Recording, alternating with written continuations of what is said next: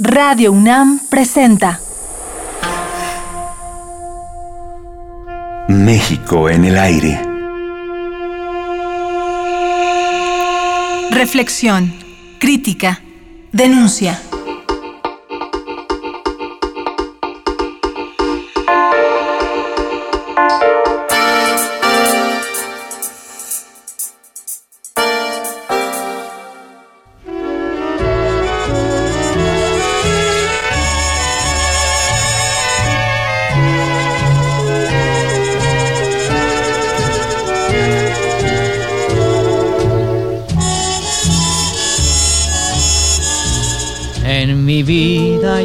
Eterna sombra verde que dejará tu mirada verde mar. En la casa de Fernando González Gortázar lo acompañan múltiples habitantes. Pinturas, miles de discos, fotografías, libreros y libros que crecen como hiedras vivas hasta alcanzar todos los muros, el suelo, el barandal de la escalera. Y también hay plantas. Hay un patio lleno de ellas, diminutos jardines hogareños, invernaderos miniatura, plantas que crecen y se reproducen, depositarias del amor cotidiano de un artista cuyo sueño mayor es hacer un jardín. Un jardín como obra artística que le permite el contacto permanente con sus dos pasiones, el arte y la naturaleza. El Gran Premio Henry Moore sostiene que México tiene una sociedad civil que va muy por delante de nuestras autoridades, no solo en la defensa de los derechos humanos y civiles, sino en la del medio ambiente. Gracias a organizaciones no gubernamentales, se impidió, por ejemplo, en años recientes, la construcción de un desarrollo mega turístico en Cabo Pulmo, Baja California, o la de un Dragon Mart cerca del arrecife de Puerto Morelos en Quintana Roo. Sin embargo, el arquitecto lamenta que el tema del medio ambiente no acaba de ser parte de nuestra conversación. En los informes presidenciales, el medio ambiente se toca cuando se toca de pasadita. No forma parte de un proyecto de nación.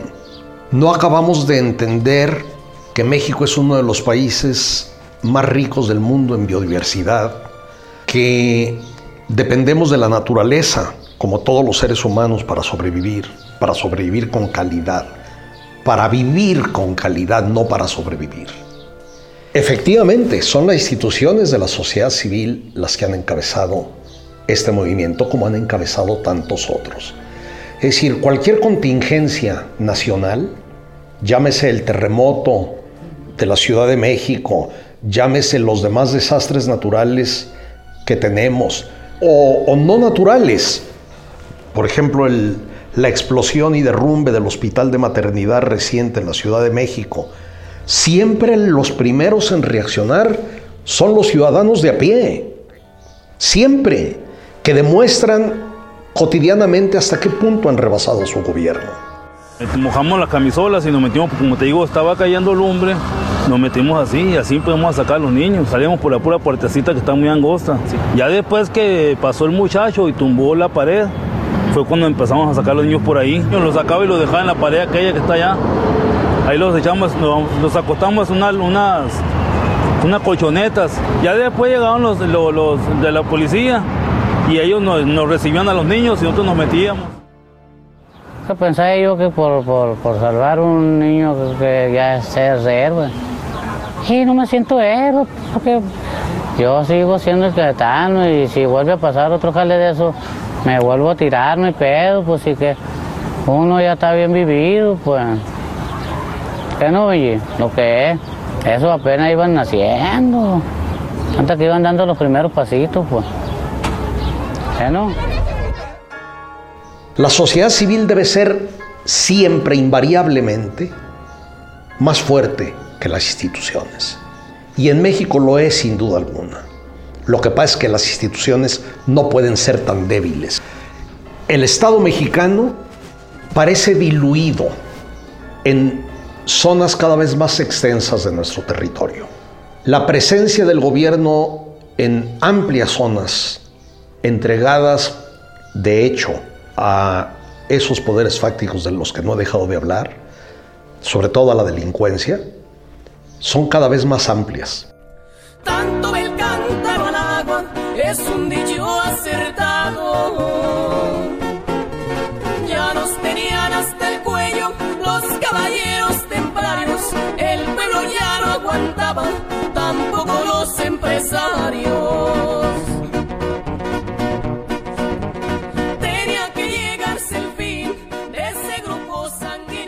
No hay que confundir el Estado con el gobierno. La definición que más me gusta de las muchas que he leído acerca de lo que es el Estado lo define como una entidad abstracta compuesta por gobierno, pueblo y territorio.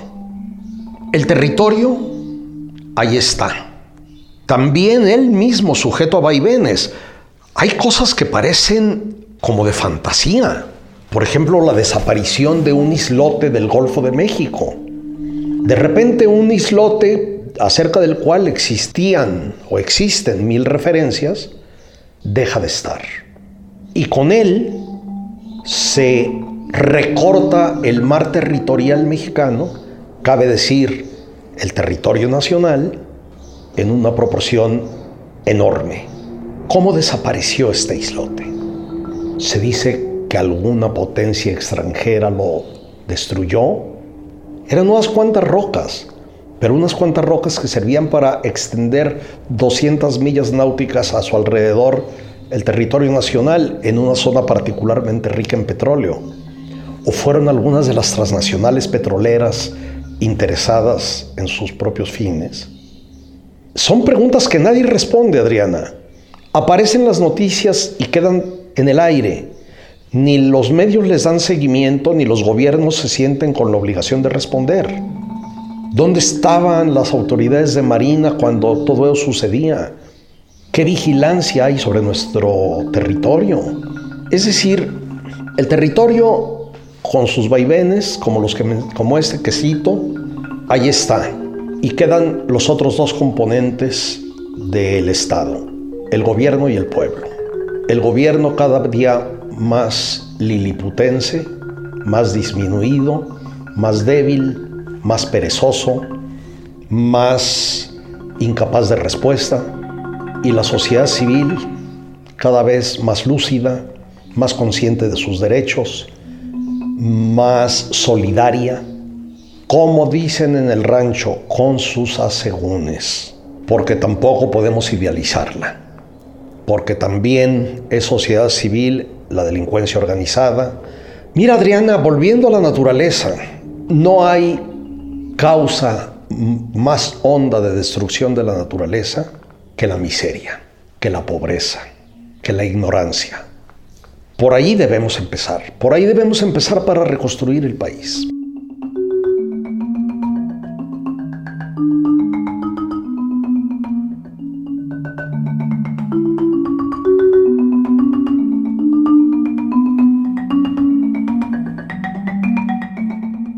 Tlatlaya, Ayotzinapa, Apatzingán, Tanguato, son referencias que no debemos olvidar si es que queremos reconstruir este país.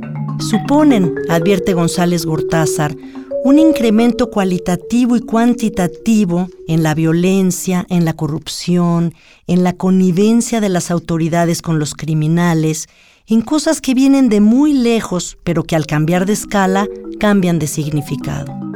Asimismo, se refiere al del matrimonio abarca como muestra de múltiples casos de delincuentes que llegan a la cárcel y desaparecen de la mirada colectiva, y al de Florence Cassés como ejemplo, entre muchos otros, de los errores en la impartición de la justicia en México y prueba no solo de la descomposición generalizada en todos los niveles, sino de que el gobierno está rebasado.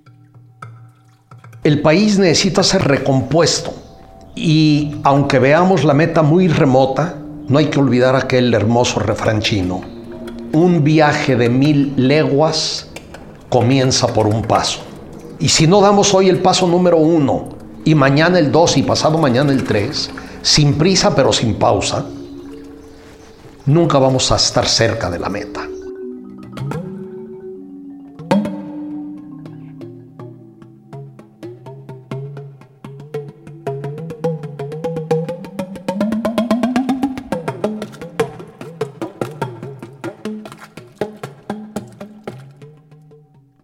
Fernando González Gortázar nunca se rinde y una de sus batallas es la defensa del lenguaje, porque el empobrecimiento de la palabra también empobrece el pensamiento y, por lo tanto, la vida. Hay que ver cómo está devaluada la palabra, cómo los políticos, los estudiantes, los maestros, los comunicadores, la prensa, despedazan el idioma. Y además no les importa. Es decir, hay una devaloración de las ideas, de los conceptos traducidos en palabras, y eso se ve también en la devaloración de ciertos conceptos políticos. Por ejemplo, a mí me irrita particularmente que ciertos grupos de vándalos se autodenominen anarquistas. Y me irrita particularmente porque soy un ferviente admirador del anarquismo clásico. No solamente del de Bakunin, sino también el de Flores Magón. Y es un territorio político más radical que el marxismo, que deberá ser tomado en cuenta cuando en el futuro inventemos formas de organización colectiva mejores que la democracia. La democracia en sí misma es terriblemente limitada y puede dar lugar a monstruosidades. El pensar que porque la mayoría de las personas piensa algo, eso algo es automáticamente justo y bueno y correcto y lo mejor, es simplemente ingenuo e idiota. Por supuesto que Stalin o Hitler fueron producto de la democracia. En su momento el noventa y tantos por ciento de la población de sus respectivos países los apoyaba y si hubiera habido elecciones hubieran votado por ellos. De eso no cabe la menor duda. Esas son las monstruosidades a las que puede llegar la democracia. Para que la democracia funcione debe estar basada en un conocimiento de la realidad compleja y debe medirse tanto por el respeto a la voluntad de las mayorías como a los derechos de las minorías y debe ser una práctica cotidiana y autocrítica basada en la generosidad y en el conocimiento de causa. Si todo esto no funciona, la democracia es muy cuestionable y debemos inventar formas de organización que la superen. Y cuando eso suceda, si es que sucede, deberán incluirse partes de la democracia, sin duda alguna, pero también partes de las tres grandes utopías del siglo XX y más remotas, de la gran utopía marxista, de la gran utopía anarquista y de la gran utopía cristiana. Si lográramos tener estas formas de organización menos deleznables, más consolidadas, sin dudas estaríamos dando pasos hacia un futuro mejor para todos. Fernando González Gortázar concluye con una mirada de futuro y se despide. La próxima semana los esperamos con un punto de vista más, en el que, a través de algunas de nuestras voces más lúcidas, pretendemos comprender este momento de México.